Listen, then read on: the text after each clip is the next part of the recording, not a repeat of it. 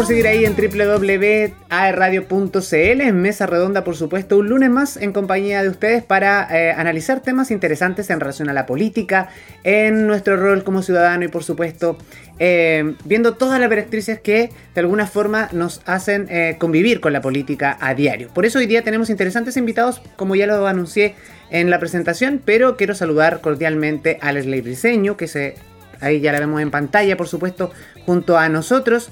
Y también está eh, Carlos Navarrete, gestor de proceso eh, de, la Dirección Regional de CERVEL, que obviamente me imagino que están con mucha pega después de la, del día eleccionario que se vivió el día de ayer. Gracias por estar aquí en Mesa Redonda, un gusto de saludarlos y bienvenidos chiquillos. ¿Cómo está Ley Briseño? Muy bien, muchas gracias también con, mirando con hartas cosas lo que pasó el día de ayer y lo que ha sido este proceso electoral en realidad un poco extenso desde el mes de mayo en realidad. Exacto. Carlos, buenos días, o buenas tardes ya en realidad. Estamos en la nochecita aquí en AE Radio. Hola, hola, muy buenas tardes a todos y aquí estamos. Gracias por la invitación. Excelente. Oye, eh, sin duda lo, que nosotros buscamos en Mesa Redonda, les quiero explicar un poco que es, acercar la política o, entender lo que es el proceso eleccionario o el rol que tiene eh, eh, la política en nuestro diario vivir y también incentivar a los jóvenes particularmente a que se interioricen en la política y se interesen en la política. Me gustaría un poco partir por eh, Leslie para que nos contara un poco eh, en tu rol, que estás ligada 100% a, la docencia en la Universidad del Desarrollo, me imagino que siempre estás interactuando con muchos jóvenes. Cuéntame, ¿cómo ves ese rol? ¿Cómo ves la política en relación a los jóvenes de hoy en día? Me gustaría que partiéramos haciendo ese análisis.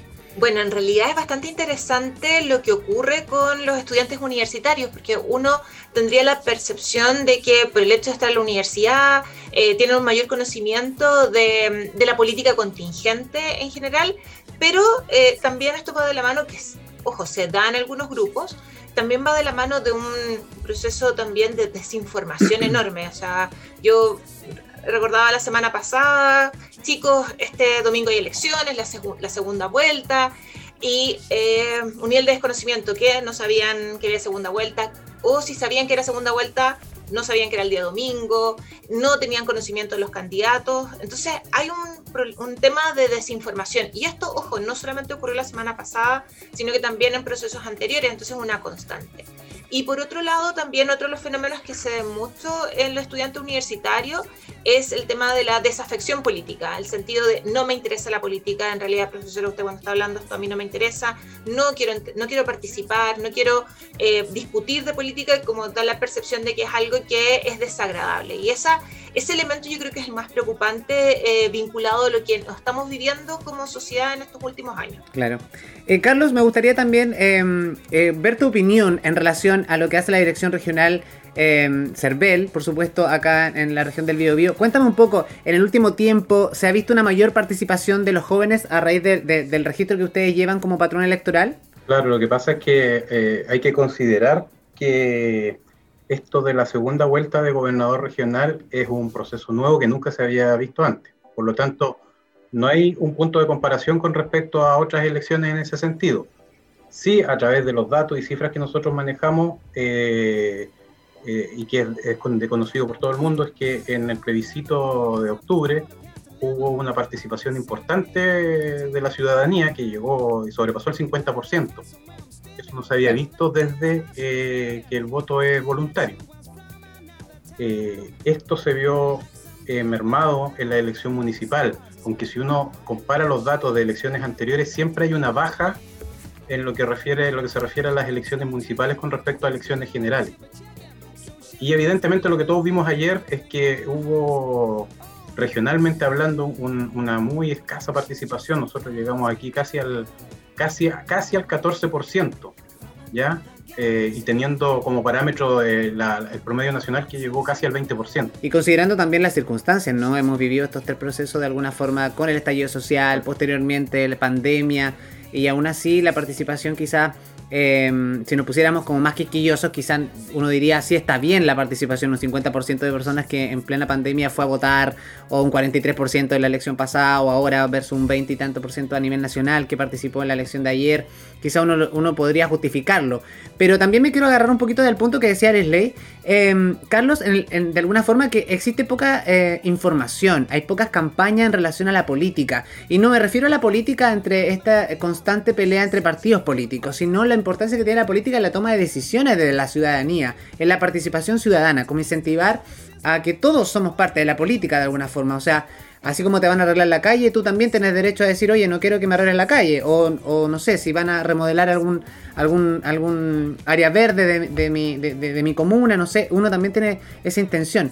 Pero, eh, no sé, a nivel, por ejemplo, cosa súper simple. ¿Podríamos explicar, Carlos, cuál es el rol del CERVEL, puntualmente. Partamos por ahí porque me imagino que hay gente que nos está escuchando y jóvenes que ni siquiera tienen idea qué es el CERVEL. Contemos un poquito de eso para que la gente lo entienda. Mira, nosotros eh, estamos a cargo del resguardo del padrón electoral y de, la, realización de las elecciones y su fiscalización.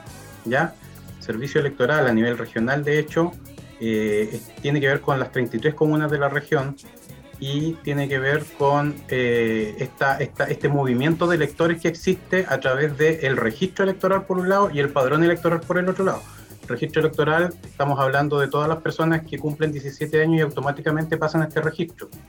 Una vez que ya cumplen los 18, nosotros lo, lo, instalamos en el padrón electoral y distribuimos eh, estas personas para que puedan ejercer su, su derecho a sufragio en los locales que nosotros designamos para, para realizar las votaciones. Ahora, eh, como tú comentas, eh, nosotros tenemos, de acuerdo a la normativa vigente, eh, plazos legales para que la gente pueda realizar estos cambios de domicilio electoral, como nosotros le llamamos, y que tienen que ver con, con, con, la, la, la, finalidad de, que la, gente pueda ejercer su derecho a voto en donde está viviendo. ¿Te fijas? Como dato puedo entregar que nosotros abrimos el padrón el 17 de mayo hasta el 19 de mayo para que las personas pudieran realizar este cambio de domicilio y pudieran eh, votar en estas primarias que vienen ahora el, el, 18 de, de, julio. ¿Te fijas? Entonces, y las personas que quieran realizar este cambio de domicilio para ejercer su derecho a sufragio para las elecciones generales de noviembre, lo pueden hacer hasta el 3 de julio. Esos son datos importantes mm. que la ciudadanía debería conocer porque tenemos muchas consultas acá nosotros, que gente que viene, por ejemplo, a realizar un cambio de domicilio porque quieren votar en la elección de la comuna, pero están viviendo o, están, o tienen su registro, su, eh, su domicilio electoral en otra comuna y vienen un par de días antes, ¿te fijas? Entonces, en ese sentido hay que aclarar que esos tiempos están normados y eh, nosotros dejamos a disposición a través de la dirección regional o nuestra página web para que puedan hacer este, este cambio de domicilio. Sí, porque es un poquito irónico mencionar, eh, Leslie, que lo, otro día lo conversaba con algunos primos y algunos conocidos que en realidad eh, yo les decía, oye, ustedes de repente se meten a Cervel para a Cervel.cl para saber información de, de, dónde tengo que votar o quiénes son los candidatos por distrito, etcétera. Me dicen, no, yo me meto solamente cuando hay elecciones para saber si soy vocal de mesa. O sea, hay una desinformación tan, tan general que en el fondo es como, si es que me toca, y, y más encima es como para justificarme para no cumplir ese rol. Entonces, un poquito ahí, Leslie, cuéntame un poco tú desde ese punto de vista. No sé si te, han pasado situaciones similares o es lo que también eh, uno suele escuchar, ¿no? Pero eh, creo que el rol también es estar constantemente informándonos, ¿no? De nuestros procesos. Sí, efectivamente uno se, ve esa percepción de que, no, en realidad voy a revisar CERVEL única y exclusivamente si, son, si voy a ser vocal de mesa o no, cómo me puedo usar. Eh, más allá de saber si estoy habilitado para votar, quiénes son los candidatos, cuál es la información que me entrega el CERVEL. Em, y ahí en ese sentido yo creo que también pasa por un problema no solamente de, de la desafección, sino que también de entender que el proceso eh, de participación política es fundamental. Eh, dentro de nuestras sociedades. O sea, participamos políticamente de distintas formas y la forma más Em, utilizada y la forma que además también puede producir un cambio efectivo, rápido, eh, finalmente que, el resultado se va a acatar, son las elecciones. O sea, la, posibilidad de poder incidir en el proceso político y su, resultado se da a través del voto. No, las otras formas de participación tengo una probabilidad, una posibilidad de, pero con el voto yo sé que hay un cambio eh, específico. Entonces, lo que ocurre un poco, y, lamentablemente nos, miramos a los, a los jóvenes que tiende a ser el grupo que menos participa, pero no son solamente ellos, sino que la desafección política mm. también está afectando los grupos de adultos, de adultos jóvenes también, em, que no pueden, que no van a votar y que no se movilizan electoralmente. Y eso tiene que ver principalmente con el proceso, más allá, a veces los estudiantes dicen, no, profe, esto es porque no tuvimos educación cívica. Y yo les digo, no es solo la educación cívica, o sea, es importante sí lo que pasaba en el colegio, pero también hay un tema del proceso de socialización política, cómo se traspasan los valores finalmente políticos dentro de la familia, con los amigos, en la escuela, en la universidad, que son vitales. O sea, si en mi casa, por ejemplo, yo siempre pongo el mismo, el mismo ejemplo. Si en mi casa me dicen, eh, yo participo en el proceso de toma de decisiones, y yo estoy eh, conversando de política en mi familia, probablemente si los acompaño a mis papás a votar, cosas pequeñas, probablemente voy a tener una, una visión mucho más positiva de lo que es el proceso electoral y voy a tener una mayor posibilidad de participar mm. en el proceso si es que en mi familia no lo veo. Y eso también pasa en el colegio, si en el colegio, en la escuela se elige centro de alumnos o no se elige, si el centro de alumnos tiene un rol efectivo o no, si se dedica a hacer fiestas o efectivamente hace cambios. Todas esas cosas finalmente nos ayudan a entender de que el proceso electoral es algo importante y no solamente algo que ocurre cada cuatro años. Carlos, y me gustaría también saber, no sé usted, a nivel de, de CERVEL, me imagino que manejan métricas o cifras de eh, dentro del patrón electoral de los rangos de edad de la gente que vota o de la gente que participa en los procesos, ¿no? Cuéntame un poquito de esa, si tienen ese, registro, si efectivamente ustedes lo analizan año a año, eh, o cómo funciona un poco. Exacto, nosotros tenemos ahí una estadística completa en nuestra página web con respecto a todas las elecciones eh, eh, distribuido por rango etario. Evidentemente que desde que se, se instauró el voto eh, la participación voluntaria, exacto, eh, se vio un aumento de la votación de, la, de, la, de las personas jóvenes. Eh, sin embargo, bueno, nosotros todavía tenemos que analizar los datos de la elección que, recién pasó, evidentemente, pero sí pudimos apreciar, digamos, apreciar en nuestras supervisiones y, visitas que hicimos a los locales de votación que se, tuvimos la percepción, digamos, ayer, de que sí el rango etario era mayor, ¿ya? Entonces mm. ahí se reafirma un poco lo que se comentaba recién con respecto a, que los jóvenes a lo mejor no están muy interesados, qué sé yo. Pero como te digo, con respecto a la elección pasada, tenemos nosotros que todavía analizar los datos.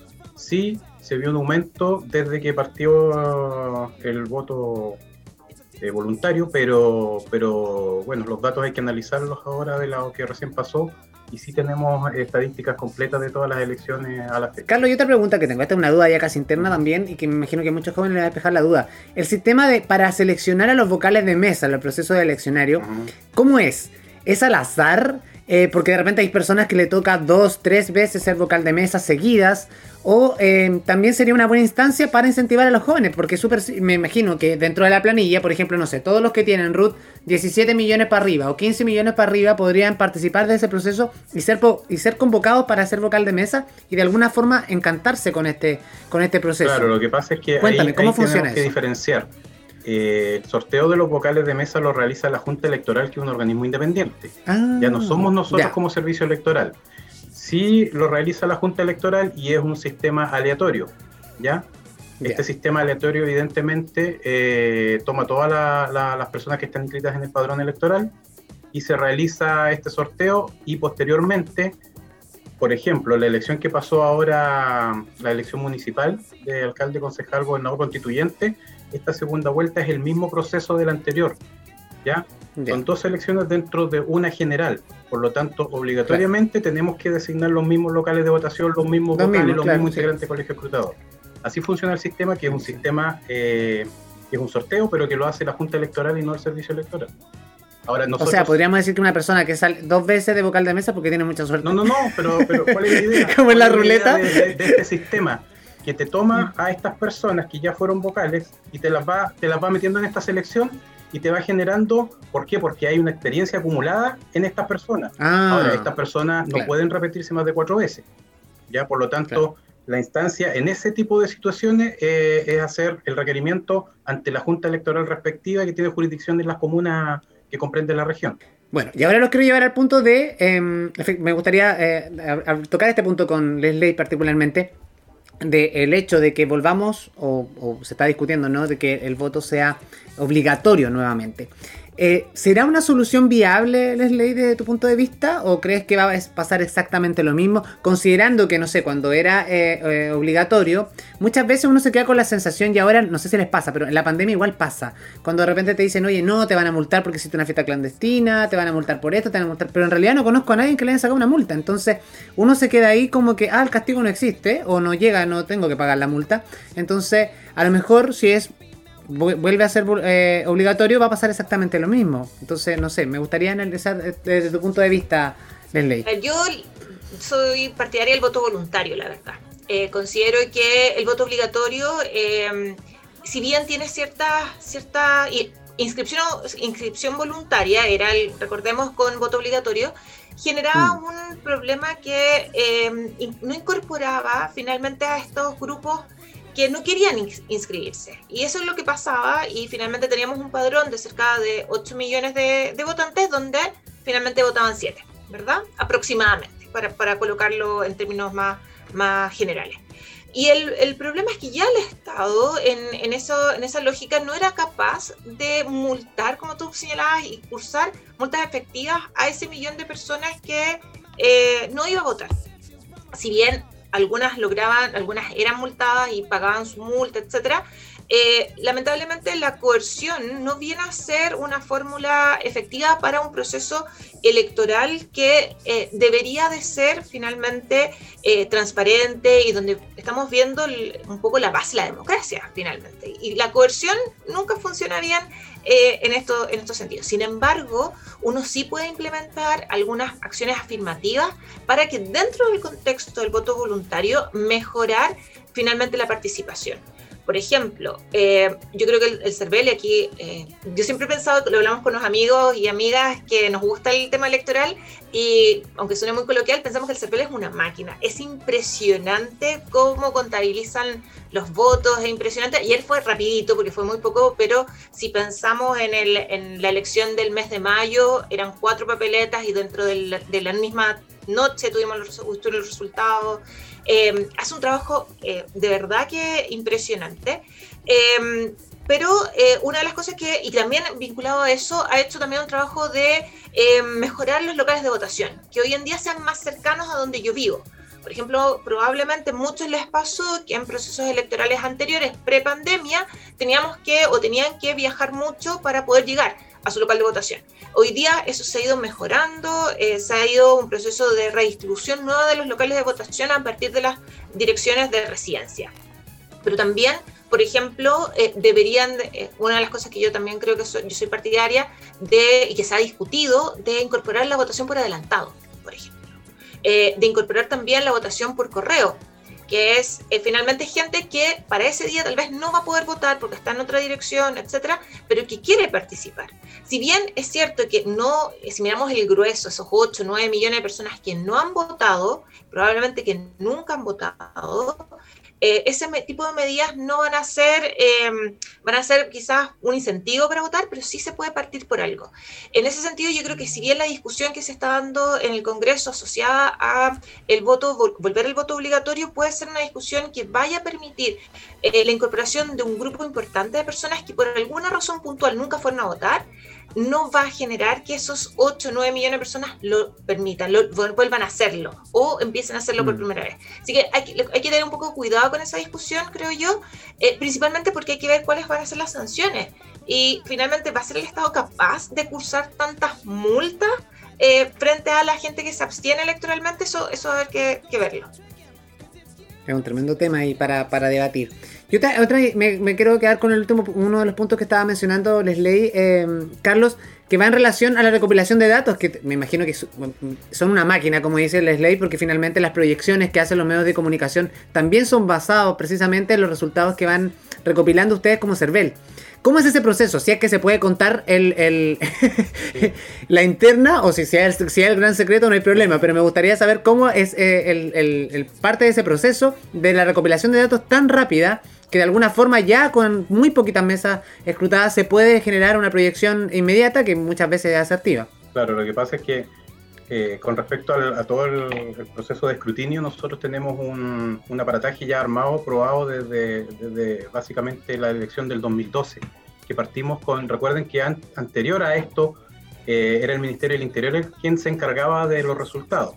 Ya nosotros partimos desde el 2012 y nosotros para generar estos resultados, evidentemente que se, se llama licitación una empresa de telecomunicaciones que nos pueda procesar la información que sale de las mesas, pero sí nosotros contamos con personal que logramos eh, captar periodos antes de la elección y que ya venimos trabajando con ellos desde muchos años hmm. y que nos apoyan en todos eh, los locales de votación y asignados a, número de mesas que existen en cada colegio. Entonces, estas personas son las que nosotros, eh, a través de nuestras coordinaciones, van recopilando las actas, se van procesando y nos van generando los resultados. Recordemos que la elección anterior eh, aparte del voto, de los cuatro votos, eh, cédulas electorales, estaban también las cédulas electorales de pueblo originario, que para nosotros fue eh, diez veces más complejo porque había que tener votos en cada mesa de acuerdo al elector inscrito en tal o cual pueblo originario. ¿Se fija? Hmm. Entonces fue una logística que nos hizo repensar cómo estábamos entregando los resultados y generar un nuevo, un nuevo procedimiento dentro de la elección. No sé si me explico. Eh, no, con respecto a lo que comentaban de los locales más cercanos, si bien nosotros tenemos, como comenté anteriormente, eh, abierto la inscripción de, para los cambios de domicilio, hay que tener en consideración que nosotros no tenemos la capacidad para dejar a una persona que vive cerca de un local de votación. Si nosotros la podemos distribuir dentro de la comuna y dentro de la comuna tenemos circunscripciones electorales. Por ejemplo, en Concepción tenemos la circunscripción electoral de Concepción y Andalien.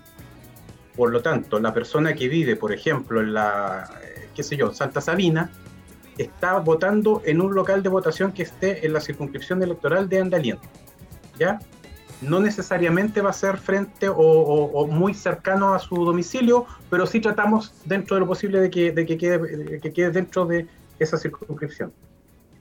Y con respecto, como comenté, eso, es un punto aparte, con respecto al, a los resultados, eh, bueno, nosotros vamos, vamos transmitiendo estas actas, ya eh, las actas, eh, una acta se va al Tribunal Calificador de Elecciones, otra acta se va al Colegio Escrutador, y la acta que manejamos nosotros y que entregamos los resultados el día domingo es el acta de información.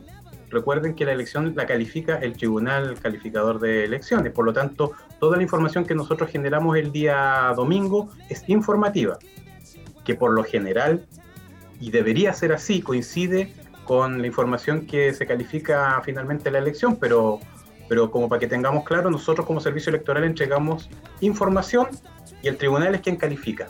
¿Ya? Perfecto. Qué buena la duda, porque imagínate, cosas tan sencillas que para, para la ciudadanía muchas veces, y te lo agradezco Carlos que más o menos lo, lo hayamos puesto aquí en mesa redonda para que la gente lo entienda y sobre todo los jóvenes cómo funciona, que finalmente uno lo ve muy fácil, ¿no? Dice, oye, no, están saliendo la... es como te sentás frente a la tele y estás viendo los numeritos, los porcentajes que suben y bajan y dices, uy, qué fantástico esto, pero en realidad hay todo un trabajo logístico detrás que, requiere muchísimo esfuerzo. Otro punto interesante... Perdón, sin mencionar el trabajo previo Recordemos que tuvimos eh, un cambio de elección que nos hizo generar nuevos formularios, nuevos documentos en un lapso de tiempo súper acotado y ahí tenemos una, capacidad de producción, le llamamos nosotros a, la gente que trabaja. Eh, pensemos que todo lo que recibe la mesa es material, son papeles, documentos que alguien los tiene que tomar, los tiene que clasificar, los tiene que distribuir, ordenar y, tú sabes que si en una mesa falta. Y firmar, y firmar a mano ahí. Si una mesa falta algo, sobra algo, hay un voto de un lado, de otro lado, el comentario se mm. masifica y estamos haciendo todo mal. ¿Te fijas? Entonces, entonces ahí hay un trabajo que es muy cuidadoso y delicado que se realiza, yo creo, en tiempo récord también.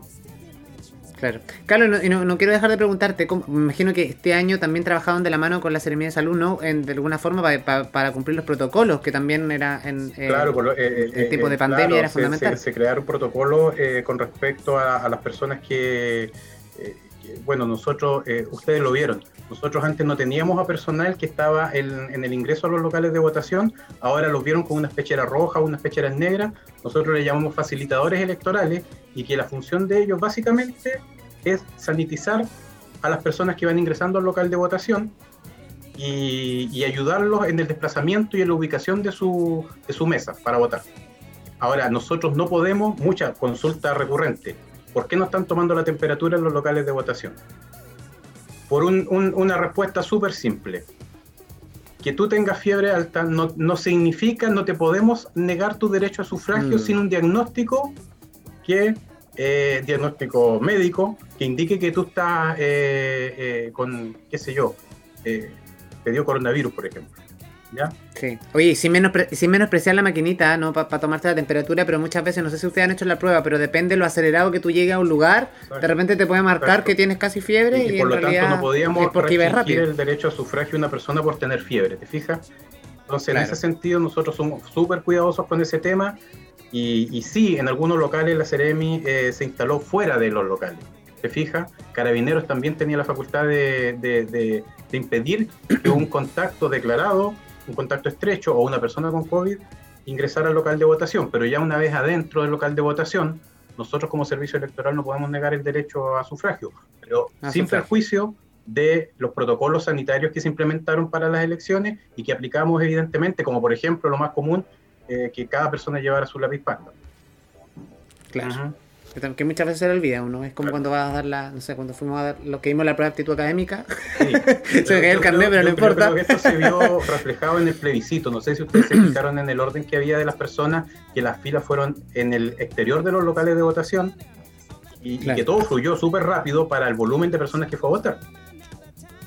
Sí, de todas maneras. Y además que, bueno, y la había mucha expectativa también en ese proceso, ¿no? Y que el 50% de alguna manera se ve reflejado en eso, en que la gente estaba muy em, activa, venía del estallido social y era el momento de, alzar la voz y, votar.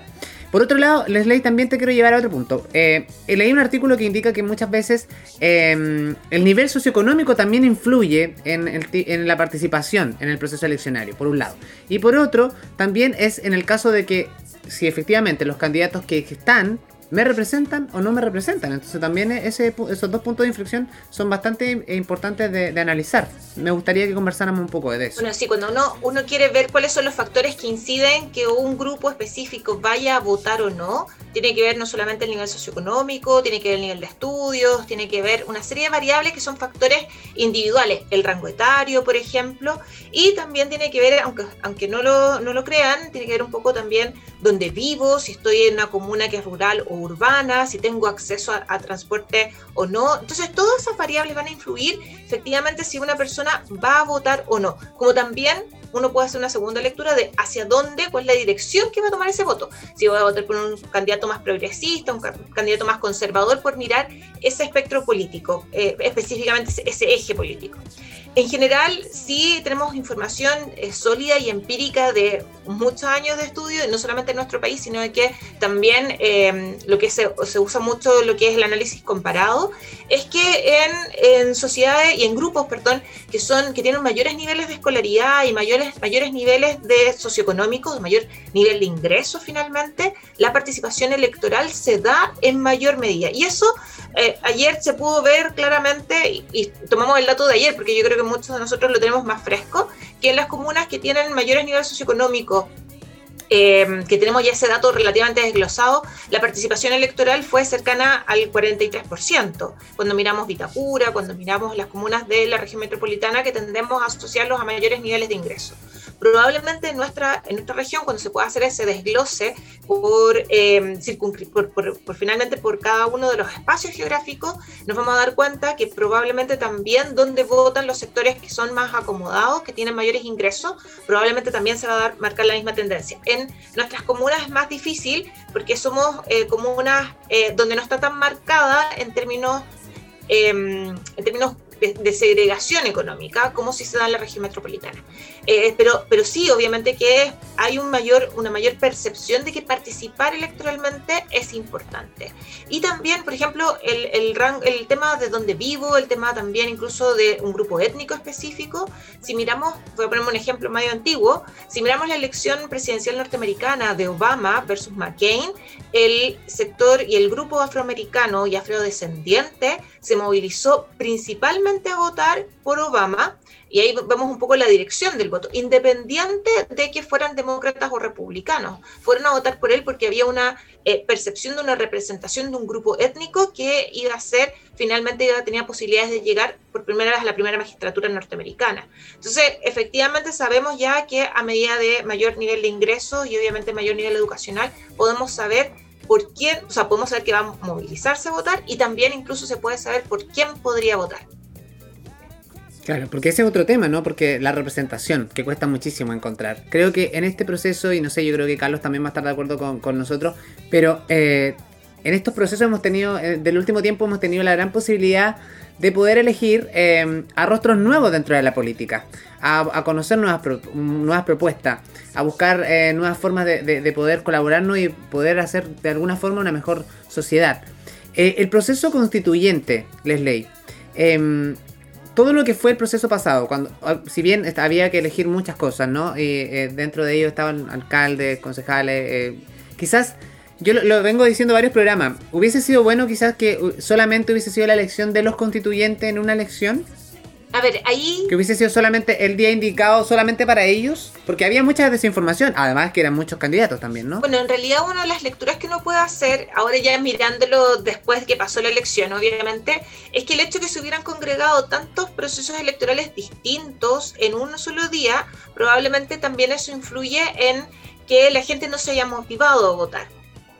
Mm. entonces, y además que teníamos elecciones que eran de distintos niveles. Teníamos elecciones a nivel comunal, elecciones a nivel regional y también elecciones a nivel de distrito. Recordemos que los miembros de la Convención Constituyente era un símil lo que era la elección parlamentaria de diputados. Por lo tanto, elegíamos a nivel distrital, en este caso, por ejemplo, la región del, del Biobío tenemos el distrito, distrito 20 y el distrito 21, que eran representantes distintos. Entonces, se mezclaron muchas elecciones y recuerdo haber conversado con algunos estudiantes míos que fueron vocales de mesa que me comentaban, profes, que llegó una persona y que dijo, no, es que yo solamente quiero votar en la elección de los constituyentes, no quiero votar en las otras. Entonces, cuando ahí, cuando le explicaban que le tengo que pasar los cuatro votos igual, no puede elegir, eh, se producían algunos problemas. Y probablemente ahí em, tal vez fue un error, pero que fue un, error que, porque no existía otra fecha en realidad, porque en un momento, en la primera instancia, recordemos que esta elección, eh, si pensamos ante la pandemia, se debía, debió de haber realizado en octubre del, del año pasado. Entonces, estaba pensada como una lógica de solamente elegir a los miembros de la convención constituyente para eh, como un solo proceso electoral. Obviamente que se nos sumó la pandemia, se nos sumaron muchas cosas más y dentro de este calendario electoral tan ajustado que tenemos el 2021 se tomó por la mejor decisión, que era congregar eh, distintos procesos electorales en una sola fecha, que eran los cuatro procesos, porque si no probablemente nos habríamos tenido que traspasar hasta el mes de diciembre con ocho papeletas y ahí sí que muy probablemente muy poca gente hubiera, se hubiera entusiasmado para ir a votar porque el, a final de año recordemos que hay presidente, presidenciales, parlamentarias y también elección de core.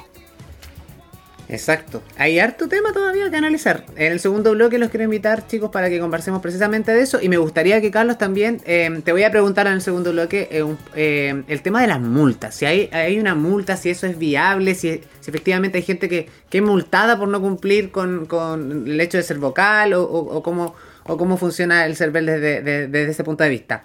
Así que, pero antes les quiero contar una novedad porque les quiero dar la bienvenida a nuestro programa. Todas las semanas, por supuesto, nos acompaña em, la aplicación de delivery más importante de Chile, que es Pedidos Ya. Si ustedes no la tienen, los invito a que la descarguen porque siempre tienen interesantes descuentos y además que em, nos dan la posibilidad de ni siquiera movernos de nuestra casa porque podemos adquirir productos de simplemente con la aplicación de nuestro celular. Ahí bajamos Pedidos Ya y podemos... Em, eh, te pedí hacer el pedido del supermercado, botillería, botillería incluso, mensaje para los jóvenes ahí, verdulería, etcétera, etcétera. Así que pedidos ya te hace la vida mucho más fácil y de forma instantánea. Felicidad instantánea, pedidos ya. Gracias por estar con nosotros eh, semana a semana aquí en Mesa Redonda. Oye, vamos a hacer un alto eh, musical en nuestro programa y a la vuelta seguimos conversando en Mesa Redonda. Ustedes no se vayan, sigan aquí en www.aradio.cl.